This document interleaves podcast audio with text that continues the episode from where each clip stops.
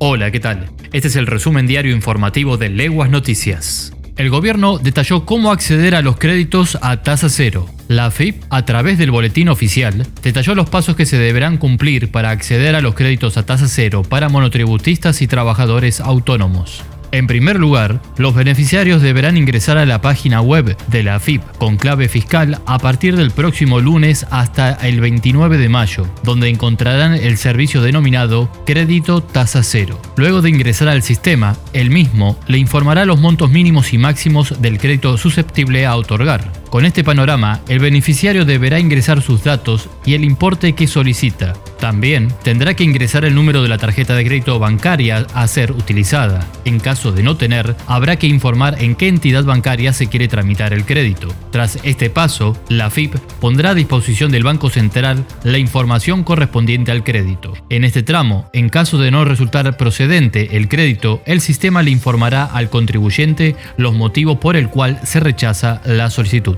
No hay nuevos casos de coronavirus en la provincia. De acuerdo al reporte epidemiológico provincial de ayer miércoles, no se registraron nuevos contagios de COVID-19 en las últimas 24 horas en el territorio santafesino, porque los casos en total se mantienen en 243. El secretario provincial de Turismo, Alejandro Grandinetti, explicó que a partir del decreto 363-20, la provincia ha dispuesto nuevas excepciones al aislamiento social. Dentro de las actividades que se han exceptuado están las obras privadas, con hasta 5 trabajadores en viviendas o locales vacíos, cobranzas domiciliarias, talleres mecánicos, lavaderos, mantenimiento integral de vehículos con turnos previos y hasta 3 operarios, y el comercio minorista en localidades de hasta 5.000 habitantes. Quedan excluidos de estas excepciones Gran Rosario, Gran Santa Fe y Rafaela, y sus localidades colindantes. Perotti sumó nuevas excepciones. Autorizó a trabajar a kinesiólogos y fonoaudiólogos. Será con turno previo y sujeto a los protocolos establecidos. Estos profesionales de la salud se suman a los odontólogos, bioquímicos,